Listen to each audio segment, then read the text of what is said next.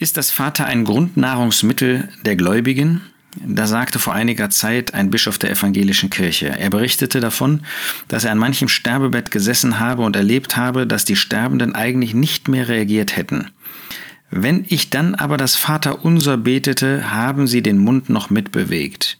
Dieses Gebet sei ein Grundnahrungsmittel bis zum letzten Atemzug. Ist das wirklich so? Schauen wir uns einmal das sogenannte Vaterunser an. Es ist ja Teil der sogenannten Bergpredigt, die der Herr Jesus gehalten hat.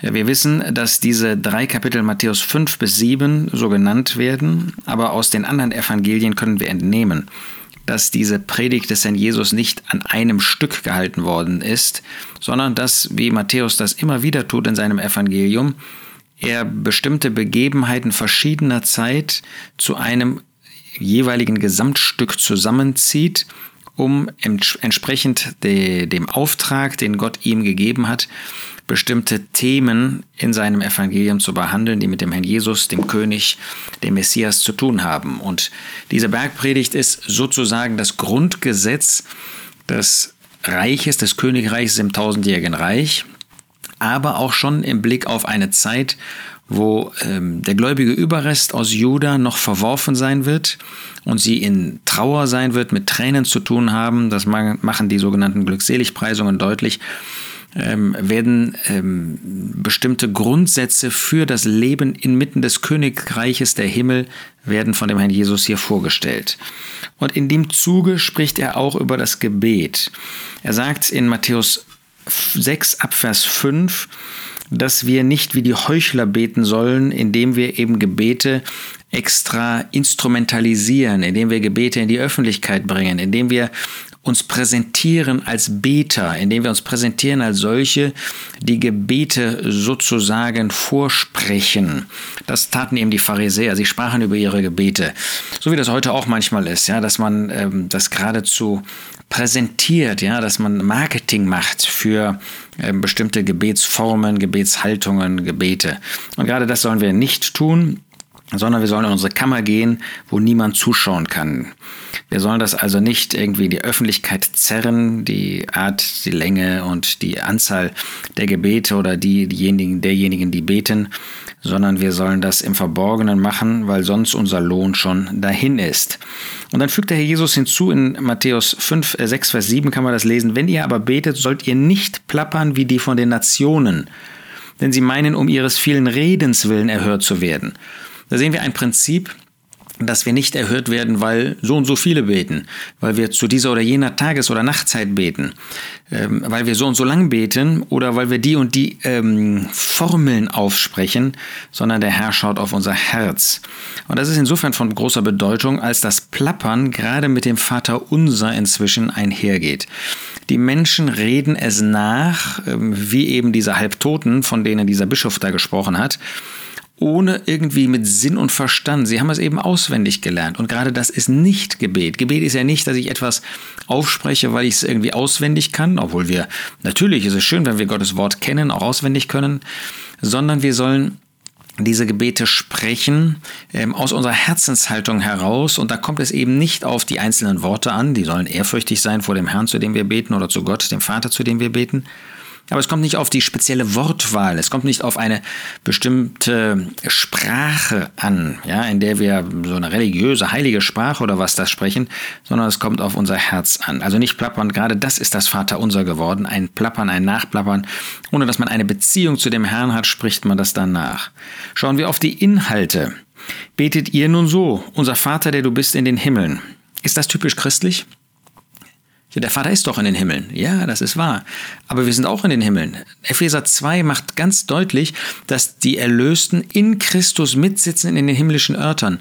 Hier aber spricht der Herr Jesus von Gläubigen, die auf der Erde sind, im Unterschied zu dem, der im Himmel ist. Der Vater ist im Himmel, sie sind auf der Erde. Das ist aber gar nicht die typisch christliche Haltung. Die typisch christliche Haltung oder das, der Charakter ist, dass wir jetzt schon in den himmlischen Örtern mitsitzen mit Christus, in Christus. Also das zeigt äh, diese Ansprache, die an sich uns nicht so fremd ist, ist aber gar nicht das typisch Christliche. Also wenn es das Grundnahrungsmittel eines Christen ist, dann ist der Christ von seiner Grundnahrung im Himmel, da genießt er die himmlischen Segnungen, das ist seine Nahrung. Und da ist das Vaterunser eher eine Distanz zu dem Himmel. Geheiligt werde dein Name, das ist schon recht. Wir wollen, dass der Name Gottes ähm, als das gesehen wird, was er ist, der heilige Gott. Dein Reich, dein Königreich komme, darauf freuen wir uns auch. Unbedingt freuen wir uns darauf. Aber freuen wir uns nicht vielmehr auf die Entrückung? Ist das nicht die christliche Hoffnung, dass wir auf sein Wiederkommen zur Entrückung warten? Das wird in diesem Vater unser überhaupt nicht erwähnt. Das, was eigentlich typisch christlich ist, davon ist keine Rede. Dein Wille geschehe wie im Himmel, so auch auf der Erde. Ja, darauf freuen wir uns auch, wenn das einmal wirklich ausgeführt wird wenn im tausendjährigen Reich der Wille Gottes, der Wille des Vaters nicht nur sein Wille ist, sondern wenn er hier auf dieser Erde durch die Person des Herrn Jesus ausgeführt wird. Und natürlich darf das auch heute unser Gebet sein, dass möglichst viele nach diesem Willen Gottes handeln, auch wenn wir wissen, dass die Welt im Bösen liegt, dass die Welt auch nicht reformierbar ist, auch die religiöse Welt übrigens nicht, und dass dieser Zustand also gar nicht erreicht wird und erreicht werden kann. Trotzdem äh, freuen wir uns natürlich, wenn sein Wille geschieht. So, das sind die Bitten, die mit Gott, mit dem Herrn Jesus zu tun haben. Ist das typisch christlich? Wo ist die Rede davon, dass der Herr Jesus am Kreuz von Golgatha gestorben ist. Kein Wort davon. Das ist Grundnahrungsmittel, wenn ich das in aller Ehrfurcht sagen darf. Dass wir täglich dafür danken, dass der Jesus am Kreuz von Golgatha für uns gestorben ist. Wo finden wir hier einen Hinweis auf den Erlöser überhaupt, auf den Herrn Jesus? Kein Wort davon. Das ist aber doch das typisch Christliche, dass wir Gott danken für den Sohn, den er gegeben hat, dass wir ihm danken, dass wir mit dem Herrn Jesus verbunden sind, dass wir mit ihm untrennbar verbunden sind, dass wir ihn jetzt schon im Himmel sehen dürfen, weil wir ja selber in Christus in die himmlischen Örter, in den himmlischen Örtern mitsitzen. Kein Wort von dem verherrlichten Christus, kein Wort von dem leidenden Christus, kein Wort von der Versammlung Gottes, die verbunden ist mit dem Herrn Jesus. Das ist typisch christlich. Das gibt es zu keiner anderen Zeit, aber in der heutigen Zeit. Wollen wir dafür nicht danken, dass wir Teil des Leibes Christi, des Hauses Gottes sind? Des Leibes Christi, der mit dem verherrlichten Haupt Christus im Himmel verbunden ist, untrennbar verbunden ist? Wo ist ein Wort davon, was eine typisch christliche Segnung ist, die es nie nachher geben wird und auch nie vorher gegeben hat, nämlich, dass der Geist Gottes in uns wohnt das ist typisch christlich, dass Gott äh, als Person hier auf dieser Erde wohnt, in jedem Einzelnen persönlich, also an, in denjenigen, die an den Herrn Jesus glauben und sein Werk, und auch in uns gemeinschaftlich in der Versammlung in der Gemeinde Gottes. Kein Wort in der Bergpredigt. Dann heißt es weiter, was das praktische Leben betrifft, unser nötiges Brot gib uns heute. Das ist etwas, was wir unbedingt beten, ist nicht typisch christlich. Das äh, konnten alttestamentlich Gläubige werden, der wird der Überrest in künftiger Zeit genauso beten. Aber das dürfen wir und das ist schon wertvoll, dass wir wirklich ähm, uns in bewusster Abhängigkeit von ihm sehen. Vergib uns unsere Schuld, wie auch wir unseren Schuldigern vergeben.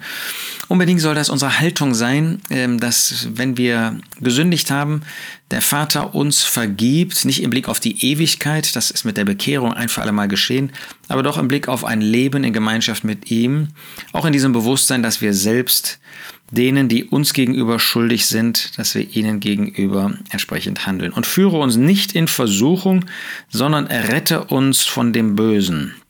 Nun, wir wissen aus Jakobus 1, dass Gott uns nie in eine Versuchung zum Sündigen führt. Ähm, aber wir dürfen natürlich ähm, von ihm erbitten, dass wir nicht in Prüfungen kommen, die über unser Vermögen ähm, sind, obwohl Gott uns das durch den Apostel Paulus 1. Korinther 10 ausdrücklich zugesagt hat. Also wir merken, diese Hinweise zu den Bitten, ähm, die sind nicht christlich im eigentlichen Sinn. Die sind im tiefsten Sinn, sind sie äh, nicht verbunden mit der heutigen Zeit.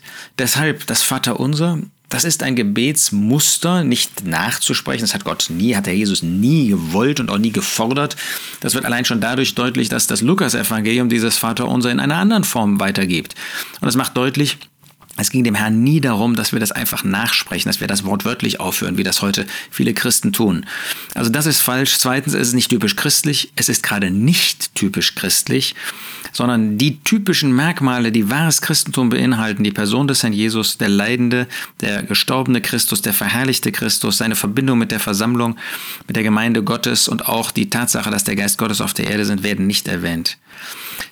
Was nehmen wir für eine Schlussfolgerung daraus? Dieses Gebet gibt uns schon Hinweise. Erstens, dass man Gott an die erste Stelle äh, setzt in unserem Gebet. Zweitens, dass wir über persönliche Bitten auch mit dem Vater, mit dem Herrn Jesus sprechen können.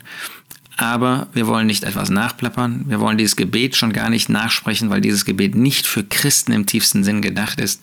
Aber wir wollen frei zu dem Herrn Jesus beten, zu Gott unserem Vater beten. Wir sind Kinder Gottes, wir dürfen zu dem Vater beten, mit in voller Freimütigkeit, in voller Dankbarkeit. Und wir wollen aber das in das Gebet bringen, was typisch christlich ist. Lies dir dazu mal den Schluss von Epheser 1 und den Schluss von Epheser 3 durch. Das ist typisch christlich. Und die Frage ist, ob diese Art von Gebeten uns wirklich mehr und mehr kennzeichnet. Das wünsche ich dir und mir, dass das wirklich Inhalt unserer Gebete ist, was christlich ist, was von dem verherrlichten Christus für uns heute vorgesehen ist.